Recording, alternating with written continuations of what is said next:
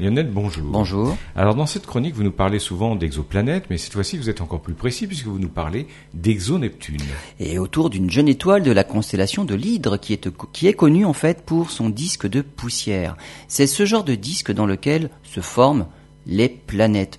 De nombreuses observations avaient déjà révélé des sillons dans le disque, preuve que des planètes ont déjà accrété une partie de la matière et sont en train de se former.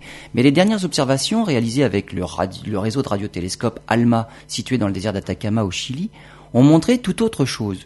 Une concentration de matière de forme ovale allongée dans le sens de rotation du disque. La largeur est estimée à 150 millions de kilomètres, soit la distance Terre-Soleil tout de même. La longueur est quatre fois plus grande. Il se pourrait qu'on assiste là à la formation d'une planète de la taille de Neptune, une exo-Neptune donc, à un moment où se forme un vortex qui, d'après certaines hypothèses, permettrait de collecter des poussières pour que la planète puisse se former. Dans les processus de formation des planètes, les grains les plus petits s'agglomèrent pour en former de plus en plus gros, et ainsi de suite, jusqu'à former une planète. Mais en fait, dans le processus, il y a une barrière difficile à franchir. C'est celle du mètre. La technique du vortex gazeux permet de passer cette difficulté, et c'est peut-être ça que les astronomes ont sous les yeux autour de cette petite étoile.